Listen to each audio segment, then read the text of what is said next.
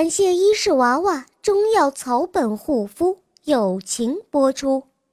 亲爱的小伙伴们，如果喜欢肉包，不要忘记点赞、评论，顺手来一发打赏哦。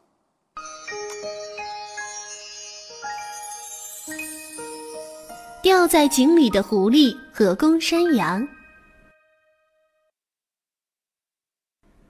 狐狸自古就被看作是狡猾的动物，世人通常用狐狸来形容人的狡猾，而山羊则被看作是温顺的动物，用来形容人的性格温婉善良。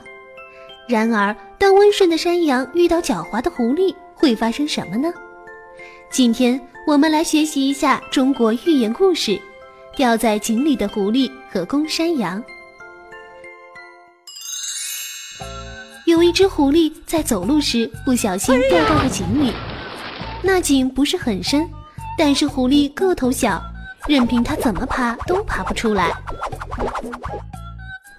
草地上有一只公山羊在吃草，它吃饱了之后感觉到很口渴，便去找水喝。路过一口井，公山羊看到狐狸在井里，以为它是在下面喝水，便站在井口边问狐狸：“下面的水好喝吗？”狐狸正在下面急得团团转，猛听的山羊这么一问，心生一计，他镇定自若地回答：“好喝，好喝，我从来没有喝过这么甘甜的水，好像天上的仙露一般。你也下来尝一尝，不然就太可惜了。”公山羊听狐狸这么一说，前脚一蹬，便跳进了井里。他美滋滋的饱喝了一顿，在吃饱喝足之后，公山羊才悠闲地转过身，想要爬上去。但是和狐狸一样，它怎么爬怎么跳都出不去。狐狸和公山羊都陷在井里，同是天涯沦落人，公山羊不得不和狐狸一起想办法离开。狐狸上前一步，狡猾地说：“我倒有个办法，你把前脚搭在井壁之上，后脚蹬地，把脚伸直，我踩着你的后背上去，然后再拉你上来。”公山羊不知道这是狐狸的诡计，一听觉得不错，就答应了。